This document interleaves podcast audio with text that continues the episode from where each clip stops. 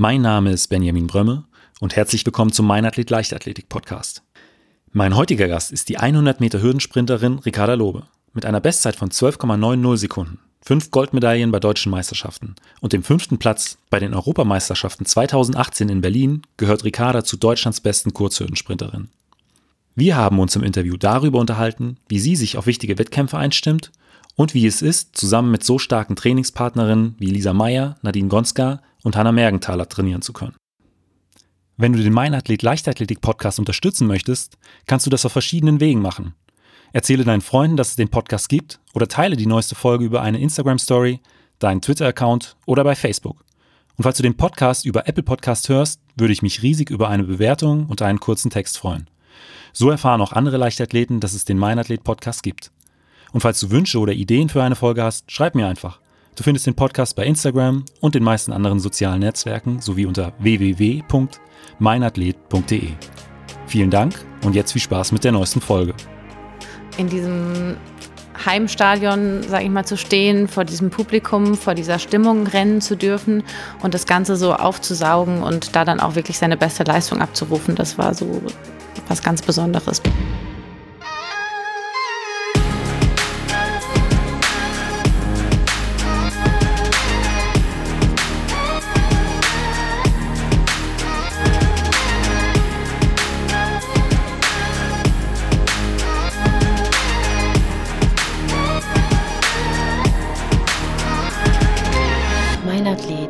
Leichtathletik-Podcast aus Frankfurt am Main. Herzlich willkommen, Ricarda. Hallo. Wie bist du eigentlich zur Leichtathletik gekommen? Ja, das war bei mir eigentlich so typischerweise so ein bisschen durch eine, durch eine Freundin in, in der Grundschule oder auch, ja doch in der Grundschule war es mit sieben, ähm, dass sie einfach gesagt hat, ich nehme dich mal mit. Und ja, dann hat es angefangen, dass ich da regelmäßig zum Training gegangen bin und auch den Spaß daran hatte. Ist die Freundin heute noch mit dabei? Nee, das, das nicht mehr. Die hat dann auch sogar relativ schnell nach mir schon aufgehört. Ähm, ja, aber gut, so, so trennen sich dann die Ja. Wege wieder oder führen auch wieder zusammen. Und ähm, Für dich war es äh, ein, ein Riesenglücksfall, dass sie gesagt hat, äh, komm doch einfach mal genau, genau, ja. mit. Und was hast du dann am Anfang äh, in der Leichtathletik gemacht? Also man fängt ja so ja allgemein an mit äh, allen möglichen Disziplinen, die es eben so gibt. Und irgendwann wurde es dann einfach immer spezifischer, beziehungsweise dann hat sich herausgestellt, dass zum Beispiel bei mir jetzt die Stärken eher im Sprintbereich lagen. Und äh, dadurch spezialisiert man sich irgendwo dann in eine bestimmte Richtung. Bei vielen äh, meiner Gäste ist es so, dass sie tatsächlich vor ihrer Zeit in der Leichtathletik, auch wenn sie früh angefangen haben, auch schon andere Sportarten gemacht hatten. War das bei dir auch der Fall oder war äh, die Leichtathletik der erste Sport, äh, den du tatsächlich äh, mal im Verein ausgeübt hast? Ähm, nee, angefangen hat es bei mir tatsächlich mit Turnen, ähm, dass ich ja äh, über einen Turnverein, sage ich mal, ähm, sehr viel gemacht habe, wobei man da ja am Anfang auch sehr spielerisch alles macht und ähm, noch gar nicht so, so Leistungsturnen. Ähm, und das habe ich dann aber auch wirklich bis, ich glaube, 15, 16 ähm, habe ich das gemacht nebenher mit dem Turnen. Ja. Also über wirklich acht Jahre dann im Prinzip äh, die beiden Sportarten parallel betrieben. Ja. Würdest du sagen, dass dir das äh, Touren auch in der Leichtathletik einen gewissen Vorteil gegeben hat, dass du irgendwas daraus ziehen konntest aus, aus der Bewe Beweglichkeit oder? Ja, ich glaube schon gerade so Beweglichkeit oder auch überhaupt diese komplexen Übungen, die, die ich einfach ein bisschen einfacher vielleicht ausführen konnte jetzt dadurch, weil das einfach im Turnen auch sehr, sehr ähnlich ist, da bestimmte Bewegungsabläufe ähm, sehr komplex gestaltet sind, ähm, die dann auch irgendwo eine Parallele zur Leichtathletik haben. Der einzige Nachteil, den ich auch wirklich bis heute noch daraus ziehe, ist meine Fußspitze, sage ich mal, ähm, die einfach beim Turnen ja gestreckt sein muss. Ähm, und das habe ich wirklich ja jahrelang dort so eingeblickt bekommen, ähm, dass die jetzt leider immer noch in der Leichtathletik auch manchmal ähm, hängt, Okay, sozusagen. Und äh, aber in der Leichtathletik ja wiederum ähm, angezogen sein muss, einfach für einen besseren ähm, Fuß, also Fußabdruck am Boden. Und wir immer wieder bei Bewegungsabläufen, gerade bei Videoanalysen sehen, dass bei mir diese Fußspitze kommt, das, äh, kommt die Turnerin wieder durch. Und gab es äh, einen Schlüsselmoment, an dem du, bei dem du dann gesagt hast, oder nachdem du gesagt hast, okay, ich konzentriere mich jetzt voll und ganz auf die Leichtathletik und äh, höre mit dem Touren auf, weil ich könnte mir vorstellen, ähm, du wirst ja dann auch äh, acht, neun, zehn Jahre im Turnverein gewesen sein. Und äh, dann ist es ja auch nicht so einfach zu sagen, okay, äh, hiermit höre ich jetzt auf und konzentriere mich auf, die an, äh, auf, den, auf den anderen Sport. Äh, Gab es da einen, einen bestimmten Moment? Ach, es hat sich eigentlich schon einfach gezeigt, dass natürlich in der Leichtathletik mein, mein Talent einfach ein bisschen größer ausgeprägt war oder auch allgemein die Erfolge in den Wettkämpfen mehr da waren als jetzt im Turnen. Und Turnen mehr so das Allgemeine und so das, das Hobbymäßige war als jetzt die Leichtathletik. Dadurch war dann einfach irgendwann klar, okay, jetzt muss ich mich für eine Sache entscheiden, weil es einfach aufgrund des Trainingspensums sonst einfach nicht mehr machbar ist parallel. Und dann war das einfach die Leichtathletik, die aufgrund mehrerer Faktoren wie eben die, die Erfolge, aber halt auch der Spaß, der einfach mit der Trainingsgruppe da war, ähm, dann dazu entschieden haben, dass ich bei der Leichtathletik bleibe. Was macht für dich heute äh, der Hürdensprint zu etwas Besonderem? Das ist eigentlich tatsächlich so ein bisschen die Kombination aus Schnelligkeit und aber auch Technik, dass da einfach super viel dazugehört, dass es nicht nur ähm, die Hürde überqueren ist, sondern auch der, der Sprint zwischen den Hürden äh, und dass einfach doch viele kleine Fehler passieren können, die dann auch direkt bestraft werden. Also dass beispielsweise auch die schnellste Amerikanerin ihre Fehler machen kann und dadurch das Rennen dann doch immer auch sehr offen ist. Jetzt bei der WM in Doha war es doch so, der ähm, Ortega, ja, ist ja. Äh, eigentlich äh, gestürzt mhm. und hat dann äh, am Ende aber auch noch als äh, zweiter Mann äh, die, die Bronze, also es gab dann zwei Bronzemedaillen. Ja, ja, ja. das war, glaube ich, eine ganz spezielle Situation, aber ähm, ja, auch wahrscheinlich so nur im, im Hürdensprint möglich. Ja, es ist schon ist auch schwer dann zu entscheiden, okay, ähm, hat er jetzt dadurch einen Nachteil, gab es da Berührungen? Ähm, Klar, Hürdensprint ist halt auch immer so ein bisschen ähm, Kontakt über der Hürde gerne mal, je nachdem, wie, wie mittig man in der Bahn läuft oder auch nicht. Ähm, da halt über der Hürde einfach super viel auch mit den Armen passiert. Und ja, da ist schon sehr spannend dann immer. Und du hast auch vorhin angesprochen, ähm, auch, dass es ja nicht nur die Schnelligkeit ist, sondern auch die Technik zwischen den Hürden. Ich äh, könnte mir das vorstellen, angenommen, äh, du, in, du wirst in der Saisonvorbereitung schneller. Gibt es dann auch so Momente äh, im Rennen, wo man sagt, okay, jetzt muss ich die Technik auch irgendwie anpassen. Ich bin äh, schneller, ich laufe schneller an die Hürden ran oder zwischen den Hürden, dass dann äh, auf einmal viel Wert äh, mehr auf, auf Techniktraining gelegt werden muss? Also ich sag mal, die Schwierigkeit liegt eigentlich wirklich darin, diese, die Schnelligkeit, die man nebenbei ja auch trainiert, ähm, mit der Technik zu kombinieren. Wie du sagst, also wenn ich beispielsweise jetzt auf einmal im, im Schnelligkeitstraining oder im Sprinttraining viel viel schneller geworden bin, dann muss ich das im Hürdentraining natürlich auch umsetzen können. Und darin liegt so, so das, so das Knifflige, sage ich mal, am, am Hürdentraining, ähm, dass man das zusammen hinbekommt. Weil wie du sagst, dann kommt man mal zu nah an die Hürde, dann tritt man in die Hürde rein und auf einmal passieren dann eben Fehler. Bei wem trainierst du denn dann heute eigentlich? Und trainierst du alleine oder trainierst du in einer Gruppe? Also ich trainiere aktuell bei Rüdiger Haxen in Mannheim und ähm, das schon seit 2014, 2015 und trainiere hier mit, zusammen mit Lisa Meyer, mit Nadine Gonska und mit der Hanna Merkenthaler. Wir sind dadurch eigentlich eine super gemischte Gruppe, was, was sehr schön ist, weil selbst wenn wir nicht die gleichen Trainingseinhalte haben, ähm, so ziehen wir uns ja dann doch immer gegenseitig mit und das funktioniert eigentlich ziemlich gut. Und äh, ab und zu auch mal eine 400 Meter Tempoeinheit mit äh, Nadine zusammen, oder? nee, eher nicht. Ich leide oft mit ihr und auch mit der Hanna, aber äh, ja, so weit kam es noch nicht. Also bei Tempoläufen ist es schon eher so, dass ich ähm, mit Lisa zusammen was mache. Und selbst das ist manchmal schon, je nachdem, was sie für Läufe machen muss, schon ein Tick zu weit für mich. Aber du würdest schon, oder würdest du schon sagen, dass äh, du von dieser Gruppenkonstellation profitierst? Weil ihr habt ja alle in verschiedenen Bereichen eure Stärken und ja wahrscheinlich auch der, die, die gleichen Ziele. Genau, ja, absolut. Also wir ziehen uns halt dadurch dann auch irgendwo immer gegenseitig mit. Also beispielsweise sind jetzt bei mir wirklich Tempoläufe jetzt nicht das, das super Spitzentraining, ähm, aber es gehört eben dazu.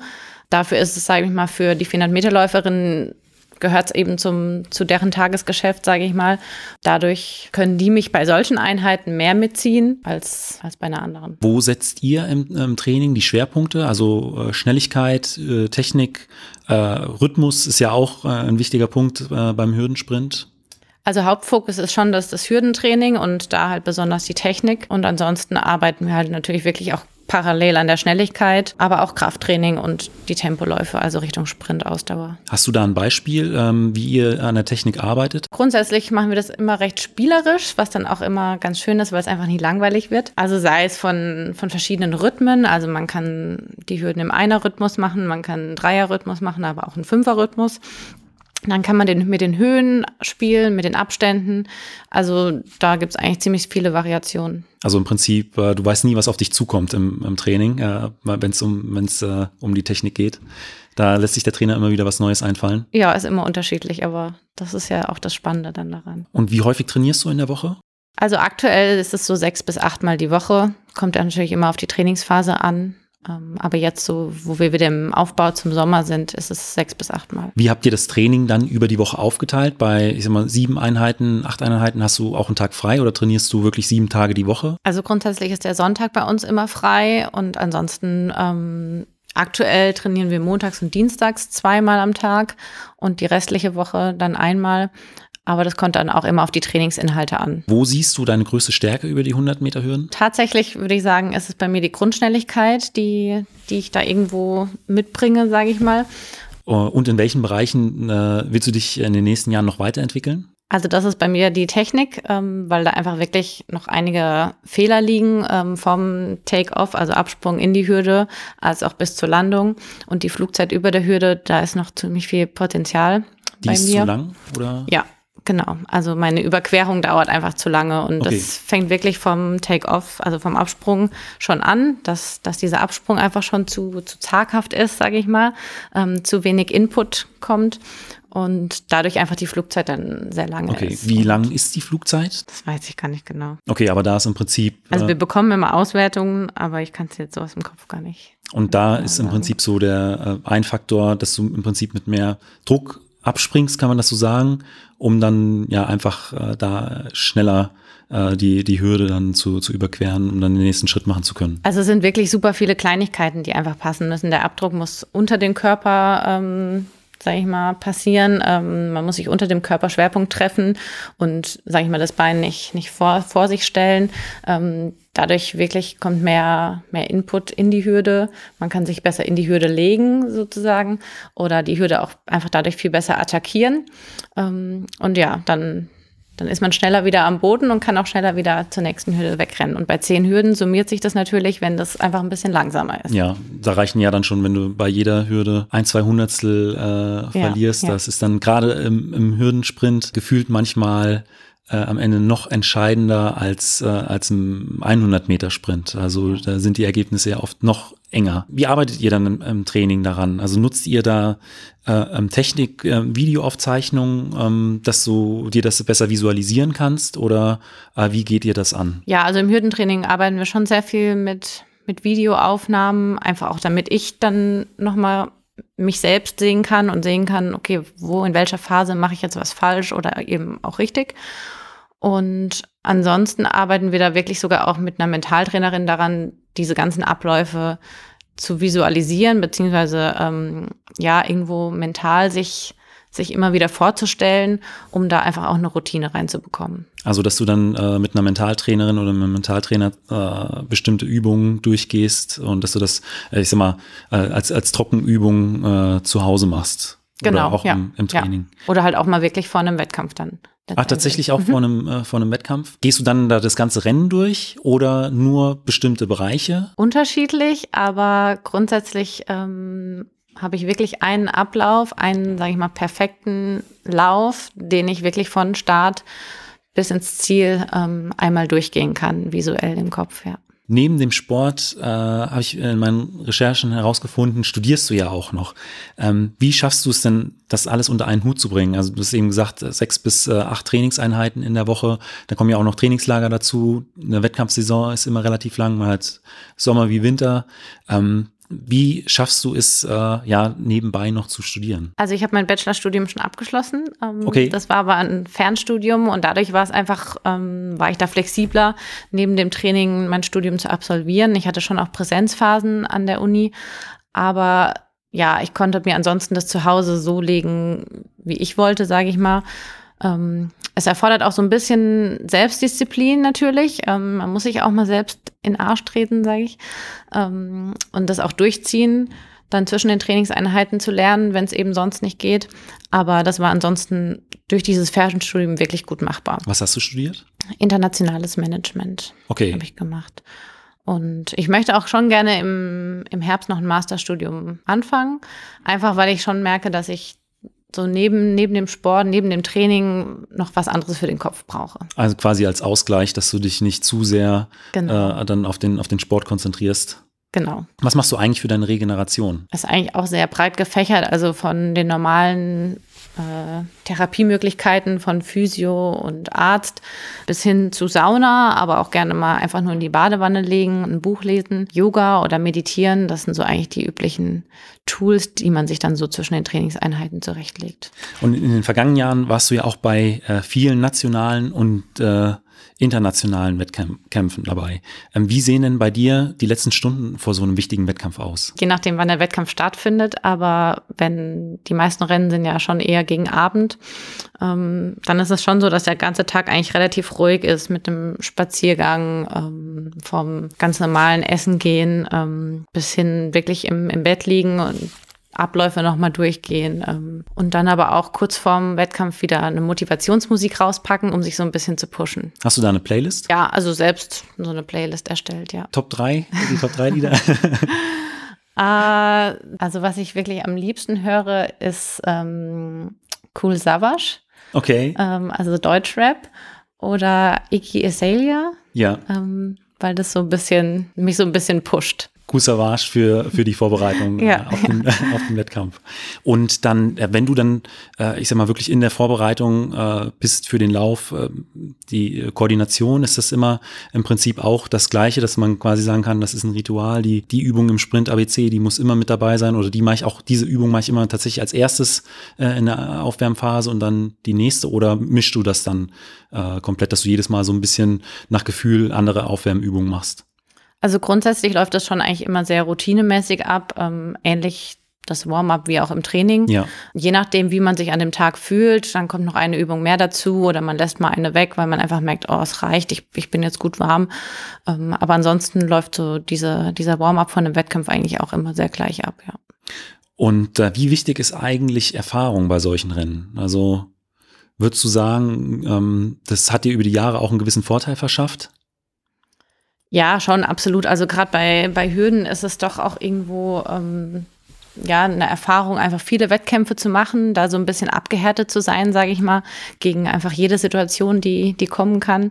Und ja, das, das bauscht sich so über die Jahre, baut man sich das als Athlet ganz gut auf, diese Erfahrung, die man einfach durch verschiedene Wettkämpfe, auch international, was einfach immer noch mal ein eine ganz andere Situation ist, sich da einfach so ein Erfahrungsrepertoire, sage ich mal, zusammenzusammeln, das tut schon ganz gut. Hast du da einen Wettkampf äh, im Kopf, äh, äh, bei dem du dann gesagt hast, okay, zum Glück war das jetzt hier nicht einer meiner ersten Wettkämpfe, sondern äh, ich habe hier so ein paar Erfahrungen schon äh, dabei, die ich jetzt, äh, so ein paar Asse im Ärmel, die ich jetzt hier ziehen kann? Ja, also ganz spontan fällt mir da jetzt sogar wirklich die Hallen-Europameisterschaft in Belgrad ein, 2017. Da war so ein bisschen das Phänomen, dass es da super viele Fehlstarts gab, weil dieses Startsystem so einen kleinen Fehler hatte und wir im Finale, ich weiß es nicht mehr genau, aber bestimmt fünf Startversuche hatten.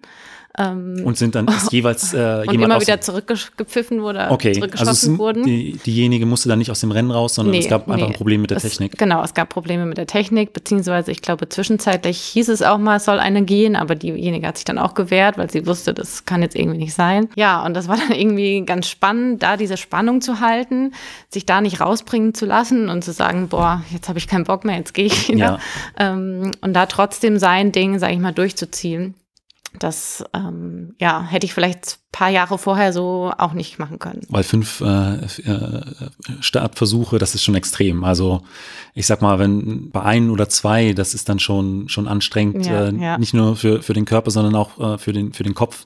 Also man vielleicht ja waren es auch nur vier, aber Ja. ich, es war auf Was jeden auch Fall immer echt, noch sehr, sehr viel heftig. Also ähm, und sehr außergewöhnlich, sage ich mal, ähm, wo einfach jeder Athlet sich mit dieser Situation konfrontiert gesehen hat und damit zurechtkommen musste. Ja. Dann äh, kommen wir jetzt schon zu den fünf Fragen, die ich jeden meiner Gäste stelle. Und da ist auch die erste auch wieder auf den Wettkampf bezogen. Was war denn bisher dein, dein größter Wettkampf? Also es muss nicht der erfolgreichste gewesen sein, sondern der, an den du die schönsten Erinnerungen hast. Also es war tatsächlich auch der erfolgreichste. Es war die Europameisterschaft 2018 in Berlin. Ja, was einfach ein unbeschreibliches Gefühl war, in diesem Heimstadion, sage ich mal, zu stehen, vor diesem Publikum, vor dieser Stimmung rennen zu dürfen und das Ganze so aufzusaugen und da dann auch wirklich seine beste Leistung abzurufen. Das war so was ganz Besonderes bisher. Und hast du da noch so einen Moment in Erinnerung, der sich besonders bei dir eingebrannt hat? Es war wirklich, glaube ich, das Gefühl nach dem Halbfinale, als ich wusste, das war jetzt schon ein ganz guter Lauf und dann musste ich aber noch zittern, bevor, bevor ich wusste, ob ich im Finale bin oder nicht. Und ich weiß, dass dann auch die Stimmung im Stadion so ein bisschen ja, komisch war, weil es wurde natürlich auch durchgesagt. Und als dann bekannt war, dass ich im Finale bin, hat man das auch an den Zuschauern ja. gemerkt. Und ja, das war einfach dann ein ganz tolles Gefühl, auch zu merken, dass die Leute so hinter einem stehen und da so mitfiebern. Das war auch damals so, ähm, da gab es diese äh, Hot Seats, glaube genau, ich, dass man genau. äh, im Prinzip dann auch irgendwo Platz nehmen musste, wurde ja. auch gefilmt und war musste dann musste abwarten, wie die anderen äh, Läufe so, ja. so sind. Ja, stelle ich mir unglaublich äh, anstrengend vor, die Situation. Ja. War nicht die schönsten Minuten, sage ich mal, oder sehr, sehr aufregend auf jeden Fall. Und auf der anderen Seite ähm, dein bisher schwierigster Wettkampf, an dem, an dem du am längsten zu knabbern hattest? Ach, so einen Wettkampf direkt gab es da jetzt, glaube ich, gar nicht. Ähm, natürlich sind immer mal schlechtere Wettkämpfe dabei. Das gehört irgendwie dazu. Ähm, ich muss sagen, dass das letzte Jahr einfach aufgrund meiner Verletzung oder Beschwerden nicht so leicht war. Aber auch das gehört eben zum, zur Sportlerkarriere dazu, diese Jahre zu überstehen und dann natürlich auch irgendwo stärker wieder hervorzukommen danach. Hat dir da die Situation von, von Lisa äh, auch so ein bisschen äh, Kraft und Mut gegeben? Weil ich, Lisa hatte ja auch ein schwieriges Jahr, äh, schwierige Jahre äh, äh hinter sich. Und ich glaube, da wart ihr ja so ein bisschen jetzt in einem Boot, mhm. dass ihr euch mhm. da gegenseitig unterstützen konntet. Ja, auf jeden Fall. Also natürlich ist es immer schön zu sehen, wenn, wenn irgendwo der Austausch da ist, wenn ich sage mal, es ist nicht schön, wenn man sieht, dass jemand anderes in der gleichen Situation ist, aber zumindest kann man, wie du sagst, sich da irgendwie gegenseitig so ein bisschen wieder hochpushen ja. und sagen, komm, weiter geht's, wir, wir greifen neu an. Und das ist dann halt gerade in so einer Trainingsgruppe wirklich äh, unheimlich viel wert. Was wäre denn äh, so ein Trainingsinhalt, auf den du auch gerne verzichten könntest? Aber du weißt, okay, das ist einfach wichtig für die Hürde, deswegen äh, mache ich's. Das wären sogar tatsächlich Sprünge. Ähm, okay. Die ich natürlich auch für, für die Hürden brauche, ähm, in denen ich aber leider nicht so gut bin. Und ja, ich sag mal, dadurch macht es nicht immer so viel Spaß. Ähm, welche Arten von Sprüngen? Hürdensprünge oder äh, Jabakis oder Sprungläufe oder einfach alle Arten von einfach Sprüngen? Aller Arten von Sprüngen. Okay, ja. bei mir waren es äh, tatsächlich immer die, die Sprungläufe. Ja. Ich habe in den, äh, weiß ich nicht, 13 Jahren nicht begriffen, wie diese Übung tatsächlich funktioniert. Ich wurde mit jedem Sprung langsamer. Ja. Und eigentlich sollte man ja zumindest mal das Tempo halten. Ähm, deswegen, äh, da kann ich das auch gut okay, nachvollziehen. Okay. Und auf der anderen Seite die Trainingsinhalte, die du besonders gerne machst. So das sind schon, sind schon die Hürden. Einfach weil, weil man es so spielerisch, sage ich mal, gestalten kann, weil wie ich vorhin schon erzählt habe, wir immer mal wieder was anderes machen und dadurch wird es einfach nie langweilig. Dann kommen wir jetzt schon zur letzten Frage und die ist immer, was würdest du äh, jungen Athletinnen bzw. Athleten oder deinem jüngeren Ich mit auf den Weg geben? Das wäre eigentlich hauptsächlich wirklich den Spaß nie zu verlieren an, an der Sache, ähm, sich kleine, aber natürlich auch große Ziele zu setzen und ähm, dankbar zu sein für das, was man hat und was man alles machen kann. Ricarda, vielen Dank für dieses Interview. Danke auch. Falls euch die Folge gefallen hat, hinterlasst mir doch einfach eine Bewertung bei Spotify, iTunes oder eurem Podcatcher und abonniert den Podcast. Vielen Dank und bis zum nächsten Mal.